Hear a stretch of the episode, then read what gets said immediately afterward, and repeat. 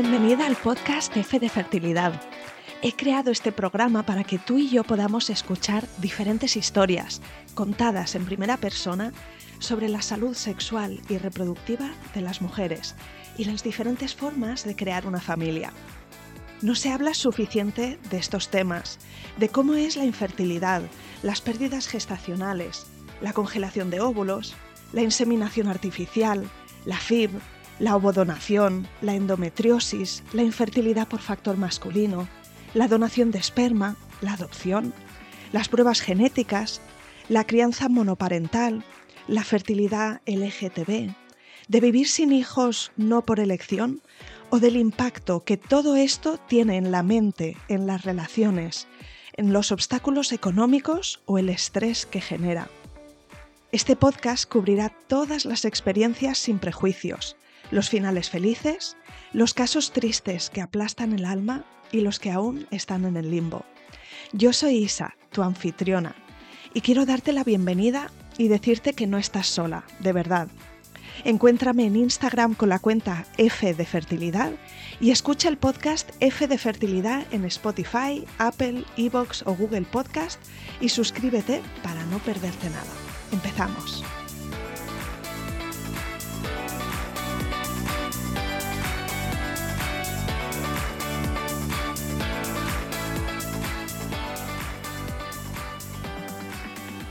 Mi invitada de hoy es Mariana, de Buenos Aires, que fue madre con 47 años de su hijo Milo, después de nada menos que 10 años de tratamientos de reproducción asistida.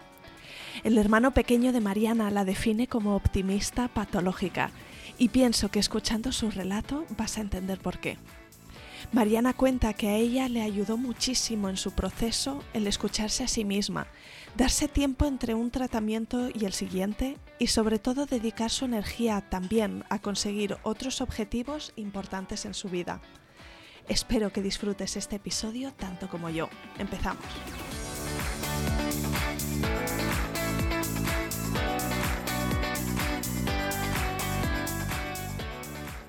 Bienvenida Mariana y de verdad mil gracias por venir al podcast F de Fertilidad. Muchas gracias por esta función que están haciendo, que es maravillosa. Quiero empezar el episodio preguntándote que me cuentes un poquito de ti, pues de dónde eres y dónde vives ahora mismo y cuántos sois en tu familia. Bueno, soy de Buenos Aires, de Argentina, vivo en Argentina. Eh, mi segundo hogar es allá porque tengo parte de mi familia en España, así que antes de la pandemia una vez por año iba para, para Madrid o para Marbella o para Logroño, que es donde tengo a toda mi familia y mis amigas.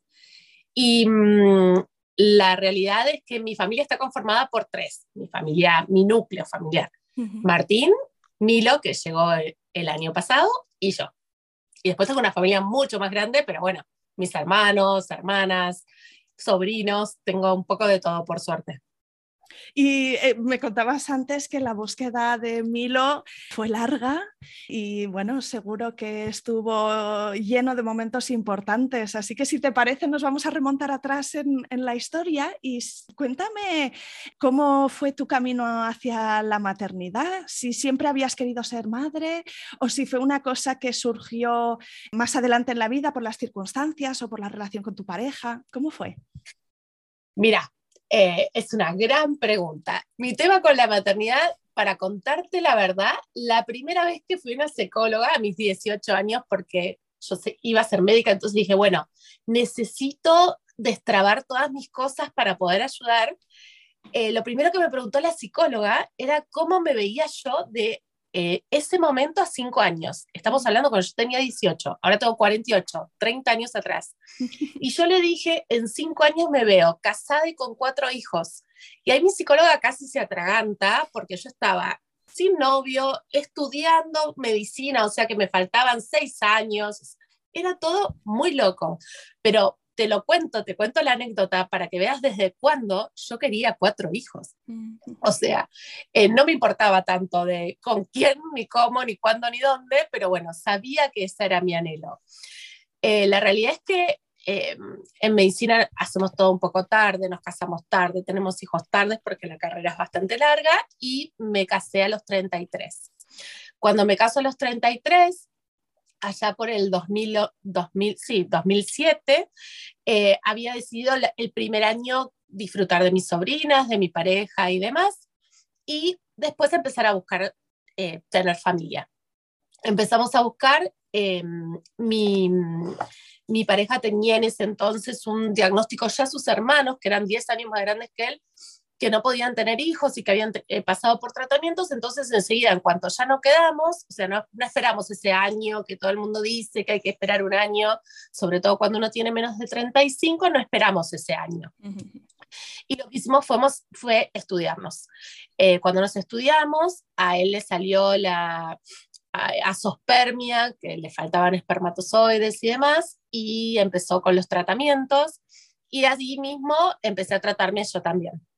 Entonces, te, diagnosticaron alguna, alguna condición? En ese momento nada, nada. Me habían hecho todos los estudios de rutina, los análisis de sangre, la histeroscopía, la histerosalpingografía, todo, y en ese momento nada salía que yo tuviera problemas. Eh, tenía buena reserva ovárica, todo estaba perfecto. Eh, la realidad es que en el año 2011 a fines del 2010 en realidad empezamos eh, con nuestra primera inseminación artificial. Eh, cuando me hacen ahí en el año 2010, eh, justo empecé el 31 de diciembre del 2010. ¿no? Eh, difícil olvidarse porque era, era fin de año. Em, cuando voy a hacerme la inseminación artificial, me dicen que en realidad no estaba bien la parte masculina, el swim up, que es que, que los espermatozoides como que suban bien y demás, pero me dijeron, bueno, te lo vamos a hacer igual porque ya te preparaste.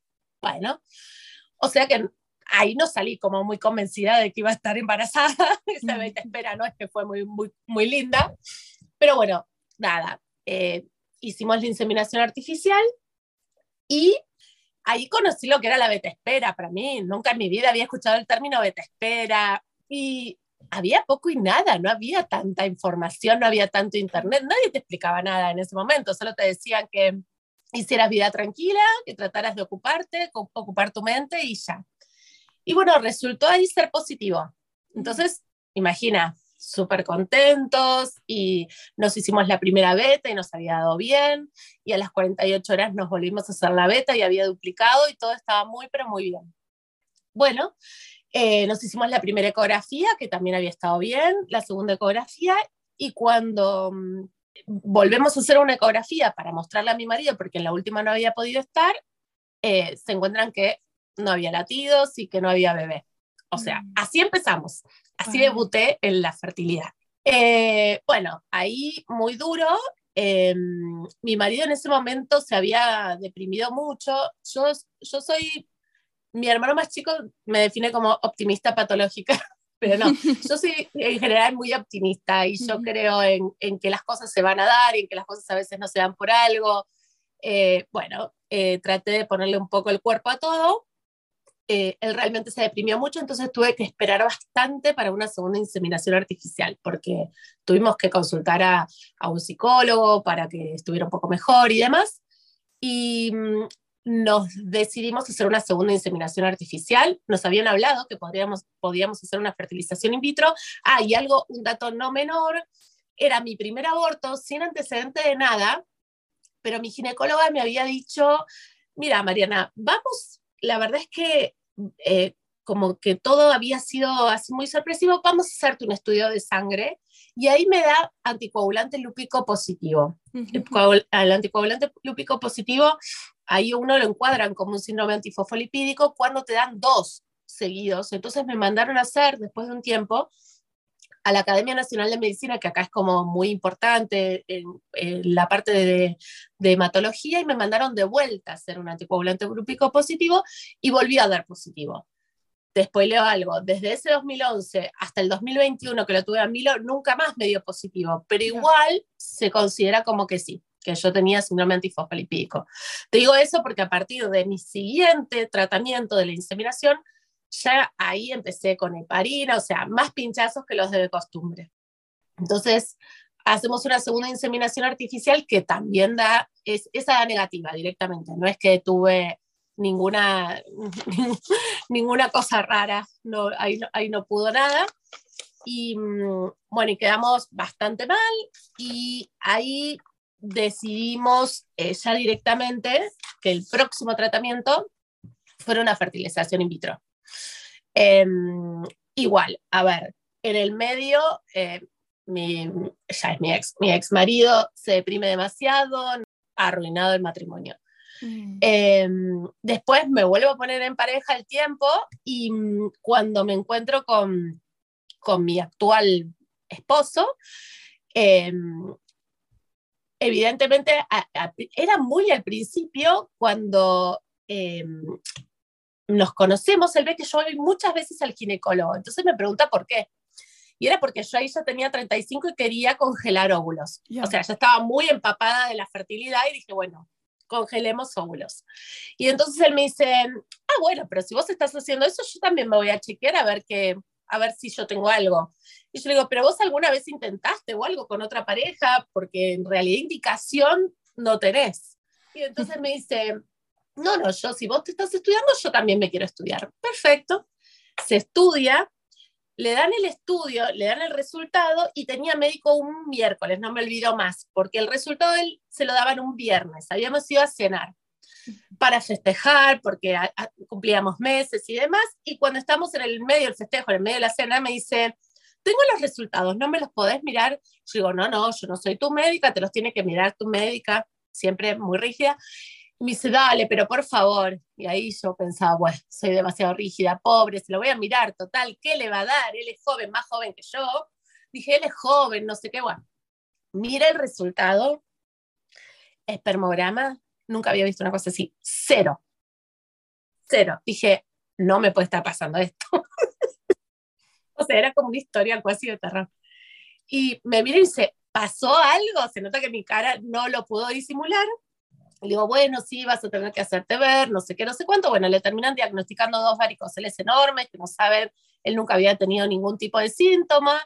Bueno, en el medio, yo, que creo yo que hacía como para ir siguiendo con todo esto, yo siempre me programaba un viaje. O sea, era el viaje para mis congresos o para visitar a mis amigas de España y mis familiares, como te contaba, y programaba un tratamiento de fertilidad un mes antes. Si yo lo tenía que suspender, era fantástico. Y si no, me iba a llorar a otro lado. O sea, esa era mi forma de aguantarme todo esto. Sí, sí, sí. Y bueno, la realidad es que lo hice un poco así. Y mm, bueno, y él en uno de mis viajes para soportar esto se hizo la cirugía, a mí me había contado, él quería que no, eh, como que él sintió que no me podía seguir pasando estas cosas, se lo tomó como muy a pecho pobre, se opera todo y empezamos entonces nosotros tratamiento. Cuando empezamos, esto ya me agarra después de los 35, y entonces yo le digo a la ginecóloga, es algo que charlamos, le digo, bueno, hagamos fertilización in vitro porque Martín quería, Martín es mi, mi marido, él quería mucho que fuera con mis óvulos, o sea, él como que se sentía culpable de todo esto, que cosa que no, acá no hay culpables, acá ahí pasa, o sea, no se sabe ni, ni médicamente por qué no, en muchos casos. Bueno, entonces em, lo que hicimos fue eh, preguntarle a nuestra, yo hay algo que hice que siempre seguía la misma clínica, porque confiaba plenamente en mi médica. Yo amo a mi médica, es súper contenedora y yo sabía que esto no era cuestión de ciencia, esto era cuestión muchas veces de cosas que no se pueden manejar, o sea, que por ahora los humanos no podemos manejar. Y bueno, ella me contenía bien, yo sabía que médicamente hacía las cosas bien, yo no quería ir yendo de una clínica a otra, porque para mí eso era muy desgastante también. o sea, me parecía que em, en algún punto yo necesitaba relajar. Entonces eh, decidimos hacer fertilización in vitro y hicimos tres, tres con mis óvulos. Y las tres negativas, negativo rotundo, rutilante, no hubo forma. ¿Cuántos ciclos hiciste en, esas? ¿Hiciste una punción y tres transferencias o tuviste que hacer más ciclos? No, yo, yo, en realidad lo que hacía era como cada, cada ciclo, cada punción, solamente me podían transferir uno, porque algo pasaba en el medio, o porque no llegaban a blastocisto, o porque me sacaban pocos, o por lo que fuere, yo me había propuesto hacerme de una a dos transferencias máximo, o uno o dos tratamientos máximos por año. porque yo lo veía en mi cuerpo, porque yo me sentía que iba ganando un peso que después no podía recuperar, no por estética, ¿eh? sino por sentirme bien y demás. Entonces, realmente yo había decidido, bueno, nada, no, no, no hacer nada de eso. Y, mm, y bueno, y nada, la realidad es que cuando íbamos viendo que con mis óvulos no iba, y la verdad es que cada vez que cada beta espera, cada eco espera, es bastante tremendo, entonces ahí decidimos, bueno, a ver, hagamos otra cosa, algo que funcione mejor, algo que me den más porcentaje. Yo le decía, dame un porcentaje más alto. Y ahí es cuando se plantea, yo ahí ya había pasado los 41 años, que se plantea, bueno, a ver, pasamos los 41, planteemos la odonación. Eh, yo la acepté súper rápido, para mí, eh, de hecho en la clínica, cuando pasas a em, te mandan una psicóloga de pareja y demás para ver si cómo está la pareja, se hacen seis sesiones y nosotros fuimos a una sesión y la psicóloga de pareja me dijo, mira, quizás Martín tiene que elaborar un poquito más el tema, vos lo tenés súper charlado, yo ya lo había charlado con mi psicóloga, em, y no, no había mucho, yo realmente no tenía mucho que pensar. Yo creo que un hijo, y, y, yo si en Argentina fuera más fácil adoptar, a mí me dan un bebé y yo me lo quedo y ya está. O sea, en Argentina la adopción es un tema y un problema aparte. Em, entonces yo lo que quería era ser mamá, o sea, no importa cómo venga. Y, y bueno, pero como te digo, yo seguía haciendo mi vida, o sea, yo siento que me, me encima iba como a nivel personal y profesional iba cumpliendo todos mis objetivos, eh, ya era jefa de lo que quería, ya todo iba haciendo todo lo que quería. Y cuando iba haciendo todo lo que quería, yo decía, bueno, pero no importa, porque esto va a ser para que después pueda trabajar menos cuando llegue mi bebé. Cosa que fue así y es así. Em, entonces, como que fue toda una preparación, creo. Y mm, muchos me preguntan, ¿pasarías de vuelta por los 10 tratamientos? Si sé que tengo a Milo, sí, los paso de vuelta. Era Milo el que me estaba esperando. Y en una de las donaciones, eh, después leo, son cinco donaciones, eh, en una de las donaciones, encima yo siempre trataba como de no acordarme perfecto, de no revisar perfecto todo, porque tampoco me quería como obsesionar, eh, me da la beta positiva, pero baja. Viste que siempre era pero tenés beta positiva, pero baja. Yo decía, ¿y ahora el pero baja con qué lo, con qué lo dijeron? Porque ya la negativa podía, la positiva, pero la pero baja no.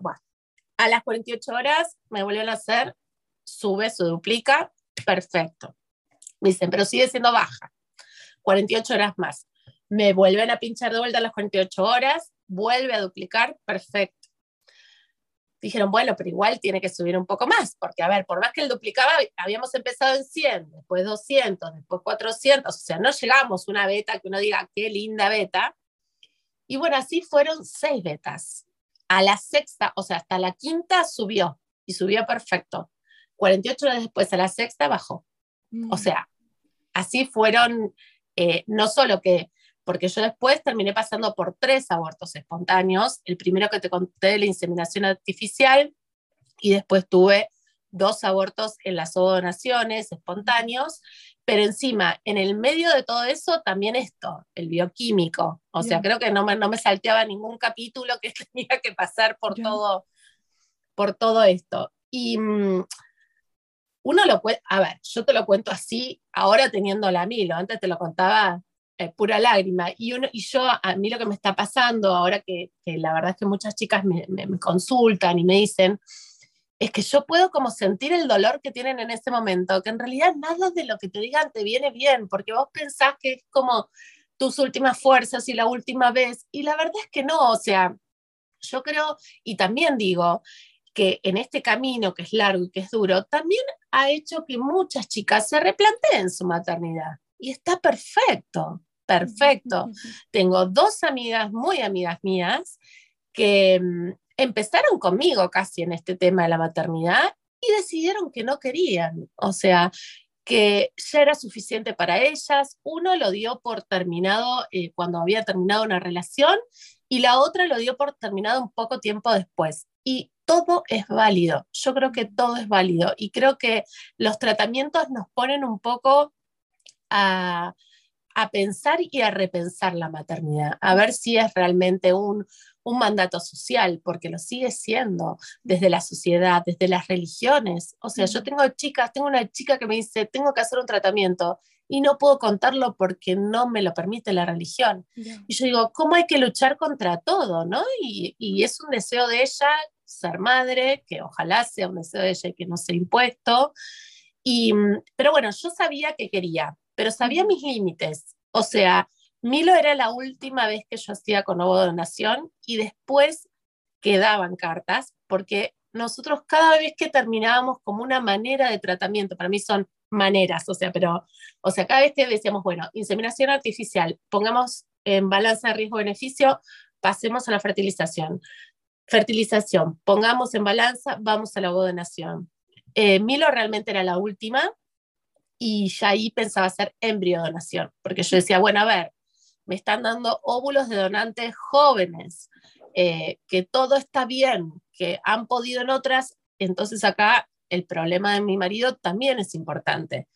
Pero llegar a eso fueron muchos años de que Martín también lo pudiera entender. Martín sentía que yo lo iba a tener en la panza y que yo, las que, las que hacen donación, se habla mucho de la epigenética, ¿no? De lo que uno le va pasando a través de la placenta, a través de la sangre al bebito.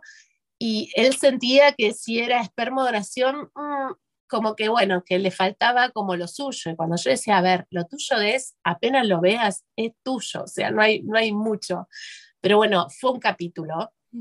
Un capítulo que antes de hacer el último tratamiento ya lo habíamos charlado. Mm. Eso lo teníamos charlado y dijimos, bueno, la otra es embriodonación. Y también estaba lo de mm, alquiler de vientre, pero no estaba dentro de nuestras posibilidades eh, económicas, la de Estados Unidos, porque es cara a ver, tenía que vender mi casa, se traía ahí. Y mm, después la otra opción, no sé allá, pero acá en Argentina se habla y van muchos, es la de Ucrania. Eh, que a pesar, aunque no lo creas, a pesar de con todo este conflicto y todo, siguen muchas parejas, tengo una pareja conocida que sigue y todo esto sigue subterráneo y sigue. Y en Ucrania sí es más barato. Em, tienen otros requisitos de que hay que estar casado y demás, pero es más barato. Pero bueno, por ahora no habíamos llegado a eso. Eh, pero yo creo que si con la embriodonación eh, no nos habíamos puesto cuántas, cuántas sí, igual yo confieso que ya en, en Milo estaba bastante cansada. Me agarró la pandemia, eh, en plena pandemia, fue la única vez que fui a hacerme todo el procedimiento sola en quirófano con, bueno, pero eso me sirvió estar con mi médica, que imagínate que yo a mi médica la amo, Sí, Milo cumplió un año. semanas ya después de tanto camino recorrido juntas. Total, Milo cumplió un año y nos fuimos a, los primeros que fuimos a, a, llevarles un desayuno y unos regalos fue a mi, a mi médica y al biólogo, porque el biólogo es un genio. Y muchas veces los biólogos tienen como un papel de estar más como escondiditos y la verdad es que el biólogo de, de la clínica donde yo estuve siempre estuvo muy presente, conteniendo a Martín, o sea, muy bien. Eh, pero bueno, nuestra historia tuvo, por supuesto, muchos sinsabores, pero yo creo que, mm, que, lo, lo, más importante fue que, que, estábamos muy seguros de que queríamos nosotros dos estar juntos y nosotros dos ser los padres de Milo, eh, y que sí queríamos que tener un hijo. Y bueno, que íbamos a ir eh, gastando, por así decirlo, todas las posibilidades que pudiéramos tener. Sí. Yo lo que, lo que escucho, Mariana, es curioso, ¿verdad? Como una historia que se desarrolla a lo largo de una década, eres capaz de explicarla en apenas unos minutos y con tanta positividad, pero eh, yo escucho en tu relato como como tú lo mencionas, ¿no? que eras muy positiva, que tenías la mente abierta a las diferentes opciones, ¿no? incluso teniendo una decisión tomada de cuál era el siguiente paso, pues mantenías la mente abierta a qué podía ocurrir más allá, ¿no? Y qué, era lo siguiente que pudieras utilizar como recurso. Y has mencionado también el camino de tu pareja, ¿no? Las diferentes etapas que él tuvo que ir superando. Y yo te preguntaría, ¿qué podrías recomendarle a otras parejas que quizás están escuchando tu historia juntos para, para que este proceso mm, no pase demasiada factura, porque desde luego que pasa factura en las relaciones también, ¿no? Hay una presión adicional, hay unos sentimientos de culpa, hay unos sentimientos de estrés, hay unos sentimientos de incertidumbre. ¿Qué hicisteis vosotros y qué, crees que te funcionó o qué, que no funcionó y que... Que no funcione que pueda ayudar.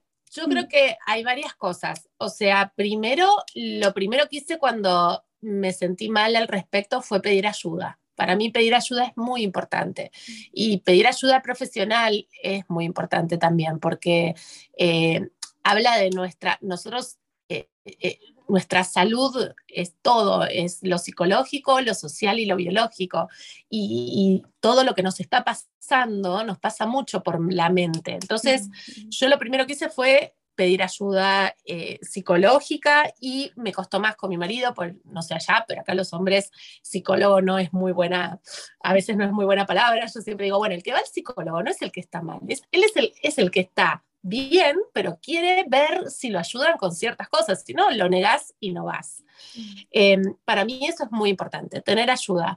Ayuda, yo tenía mucha contención de amigas, de familia y demás, pero en algún momento, cuando ya todas tus amigas, o sea, mis amigas, sus hijos tienen 15 años, 20 años, o sea, ya están en la facultad, alguna vez cuando tus amigas son la contención y todas ellas lo logran, vos te sentís, ¿y por qué a mí no? ¿Y por qué a todo el mundo sí? Y yo esto lo charlo mucho, yo digo, bueno, pero hay otras cosas que a vos sí te están funcionando y al otro no, pero ese ejercicio hacerlo mm. es difícil y es de un análisis que uno tiene que ir transitando. Otra cosa que también para mí funciona y para mí es lo que me salvó, es no tenerlo como, como único objetivo en mi vida. O sea, yo no te digo hoy soy feliz, yo hoy soy mucho más feliz con Milo, pero la verdad es que yo era feliz. O sea, yo no tengo dudas que durante todos estos 10 años yo fui feliz. Y fui feliz en cada etapa. Y sí, por supuesto, si no, si no realmente estaría maníaca. Eh, cada, cada negativo fue terrible, cada te espera fue terrible, cada eco espera. Y después cuando me dicen, ¿cuándo te relajaste con Milo? Nunca. Yo me relajé con Milo el día que le vi la cara a Milo. Y mm. ahora te voy a contar qué pasó justamente. Pero para mí, no tenerlo como único objetivo. O sea, Milo sí, yo quería ser madre, pero no era mi único objetivo en la vida. Yo quería viajar como viajé, eh, ser exitosa en mi trabajo como lo fui lo soy por suerte, em, que tener una buena pareja, tener un grupo de amigas que tengo y que me encanta. Llega el Día del Amigo, ahora allá no, pero acá el 20 de julio es el Día del Amigo y ya encargué 20 regalos, o sea, y de amigas íntimas, o sea, y tener amigas por el mundo. Yo necesitaba muchas cosas, no solo necesitaba ser madre. Entonces lo que hice fue no poner solo foco en eso. Otra cosa importante, no me, no, no me obsesioné, o sea, no, no hacía 80 tratamientos por año, porque yo creo que el cuerpo pasa factura realmente, eh, son hormonas que uno se pone, y entonces yo había decidido uno a dos. No es una receta, creo que todo el mundo puede decidir lo que quiera, pero es lo que a mí me funcionó. Mm. A mí me funcionó saber que una o dos veces por año iba a estar expuesto a esto, pero expuesto desde lo psicológico, desde lo hormonal, desde todo. O sea, desde que seguís, terminás siempre como, yo me sentía como deformada, pero hasta de la ansiedad y de lo que uno come y de lo que uno hace y de un montón de cosas. Entonces yo como que traté de ver qué cosas eran las que yo podía aguantar, digamos. Esa, esa, la palabra aguantar no es muy linda, pero era qué era lo que yo, lo que yo podía aguantar. Pero creo que el pilar fue eso, pedir ayuda, tener contención y no tenerlo como único objetivo. Mm. Esas fueron mis, como las claves que yo siento que me ayudaron. Y me hubiese ayudado un montón, de verdad te lo digo, tener espacios como el que vos estás dando, porque no los tenía, no los encontraba. Eh, yo cuando, en cada beta espera googleaba beta espera y no encontraba nunca nada ni parecido. O sea, estaba la que lo había logrado en la primera y yo decía, y bueno, a mí ya no me funcionó. Y que todas buscan los síntomas, que los síntomas cuando terminé, o sea, cuando pasé por 10 me di cuenta que no hay síntomas, o sea, o no tenés síntomas o el síntoma no tiene nada que ver con lo que te viene después, pero para eso tuve que pasar por todo eso y yo no tenía como el referente de nadie. En ese sentido sí me sentí muy sola. Y te decía de, el tema de, de, de, que muchas te dicen, bueno, pasé la beta espera y ahora estoy nerviosa por la eco espera y después estoy nerviosa y cuando se me van los nervios. Yo sentí que mi embarazo lo transcurrí súper tranquila porque de hecho fue en pandemia, como te decía, si no a mí me hubiese agarrado subir a algún avión. Eh, pero como fue en pandemia estaba tranquila, estaba en mi casa, había bajado un montón, porque aparte yo soy asmática y no me dejaba mucho ir a trabajar, me agarré. Diabetes gestacional, con ningún antecedente de nada. Mm. Después, hipertensión gestacional, con ningún antecedente de nada, pero bueno, grande, con síndrome antifosfolipídico, pinchándome para la heparina, ahora me tenía que pinchar para la insulina y me pinchaba 12 veces al día para controlarme que la insulina, que la heparina fue difícil, como te digo, lo transcurrí muy tranquila y cuando fui a parir, que yo en realidad decía, no, no quiero ir a, fui al hospital, uno de los hospitales donde yo trabajo, porque me parece que es excelente, y cuando fui, primero que estaban todos los miedos de que uno no sabía ni siquiera si tenía camas por el COVID y demás, y cuando fui se nota que ahí me relajé, porque entré a cesárea, por supuesto, bueno, yo iba a cesárea, no estoy spoileando nada, o sea, la verdad es que al principio querían hacerme parto natural, pero después cuando empezó a venir la diabetes, la hipertensión, la trombofilia, se juntaron todos mis médicos y a mi obstetra, que era muy, pero muy positivo, le dijeron, ¿sabes qué? No. Y Milo terminó siendo un prematuro, no un prematuro grande, pero en la semana 36, que en general a partir de la 37 ya no es prematuro, es nada, es una semanita, pero bueno, como yo encima era diabética, me tenían que dar una bomba de insulina, así que me tuvieron que internar un día anterior, me dieron bomba de insulina y en la cesárea, que para mí fue hermosa, viste que hablan del parto respetado, no, que si no es vaginal, no es respetado, no, mi cesárea fue hermosa, súper respetada. Eh, la cesárea, escucho al anestesista, digo, qué feo ser médica en este momento, que le dice, no le baja la TA, la TA es la presión, ni con fentanilo, que el fentanilo es un anestésico. Bueno, cuestión que evidentemente ahí se me dispara la presión a una, a una enfermedad que se llama, es muy rara, se llama eclampsia del puerperio, pues está la eclampsia del embarazo, que es muy grave, y la del puerperio, que no es tan conocida. Y, y, bueno, y a mí, yo lo vi a Milo, lo tuve a Milo un segundito, o sea que esa hora respetada, linda, que la lactancia y todo lo que yo había leído de Alba Pardo, que es de allá de, de España, que la amo, eh, de Barcelona, todo lo que yo había leído, imagínate, nada. Y estuve tres días prácticamente anestesiada, o sea, me armaron como una mini terapia en, en el lugar donde estaba, porque estaba todo el COVID y qué sé yo, me armaron como algo intermedio. Y yo a Milo no lo vi por tres días, no lo conocí por tres días, se nota que fue como demasiado el shock de, de tenerlo. Y bueno, y después ya nada, después ya todo muy bien y, y Milo por suerte muy bien. Así que es un bombón, no sabes lo que es. Cuéntame qué es lo mejor de ser su madre. Lo mejor de ser su madre es que me haya elegido. No, no, ah. eh, yo creo que, yo creo, te juro que yo siento que me eligió. Yo siento que mm. tenía que pasar todo esto para llegar a Milo.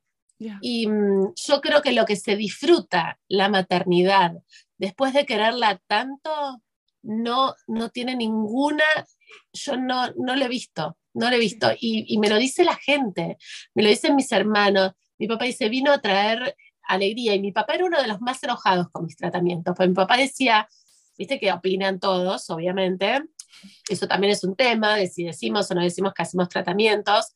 Mi papá estaba como enojado porque no, no quería que siguiera con esto, porque él sentía que su bebé, o sea, yo, no podía seguir como con tanta presión. Y para él, él me decía, basta, mi amor, ¿por qué? Y yo le contestaba, y vos tenés cinco hijos no me puedes decir por qué. O sea, me lo estás diciendo desde un lugar que no es el mío. Eh, y, y, me pasó con mucha gente de que, de que, bueno, basta, ¿por qué? Pero bueno, ahora no sabes lo que es. Todo el mundo se para todos los vecinos, se paran todos los de mi hospital, todos quieren conocerlo a mí, como una estrella. Encima es tan bueno, no sabes, parece que supiera que la madre es más grande y no. Yo digo que ahora lo malo es que no le veo las uñas, viste que a los 40 uno no ve de cerca para cortar las uñas. Este, pero yo creo que la maternidad en este momento es, es hermosa. Yo trabajo de 8 de la mañana a 12 del mediodía, me puedo dar ese lujo. A partir de la una yo estoy en mi casa y disfruto de Milo, y, y porque lo elijo. Entonces yo creo que, que la verdad es que habré pasado por mucho, pero el premio que tengo y el presente que tengo lo vale todo lo que pasé, todo, mm. todo, todo. Qué bonito escucharte, Mariana. Pues ya para terminar, no sé si tienes un último mensaje que, pudieras decirle directamente a las mamás que nos escuchan, eh, si ellas están en este proceso, ¿no? Quizá eh, de empezar sus primeros tratamientos o quizá de haber eh, hecho uno, dos, tres y que el resultado por ahora sea negativo. ¿Qué les querrías decir?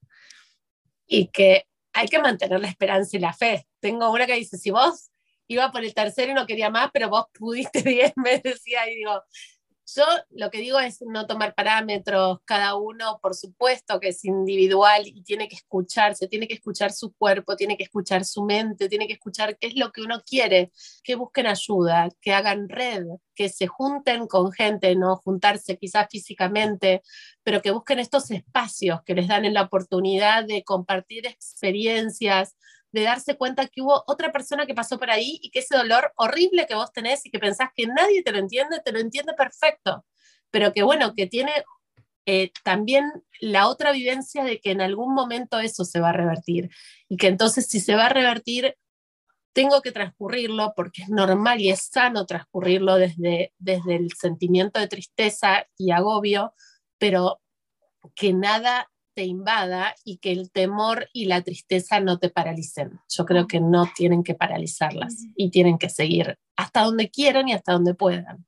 Y que se escuchen solo a ellas y que no escuchen a la afuera que quiere poner los límites o, a, o sea, que, que, se busquen ellas su propio límite o su pareja o lo que ellas quieran.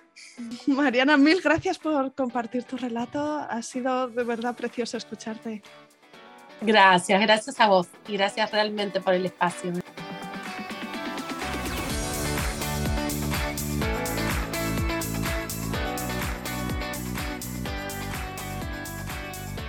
Aquí acaba este episodio. Si te ha gustado, suscríbete al podcast en Spotify, en iTunes, en Evox o en Google Podcast. Encontrarás una estupenda biblioteca de relatos de otras mujeres y algún hombre que han transitado o están transitando el camino de la fertilidad. Mi deseo es que escuchar sus experiencias te empodere y te ayude en tu propio camino. Será genial si conectas conmigo en Instagram. Sigue la cuenta F de Fertilidad. Ayúdame con esta misión de arrojar luz sobre experiencias reales o simplemente recomiéndale el podcast a alguna amiga a quien creas le puede interesar. No dejes de escribirme un mensaje directo en Instagram, la cuenta es F de fertilidad y me encantará saber de ti. Cuídate mucho, nos vemos la semana que viene.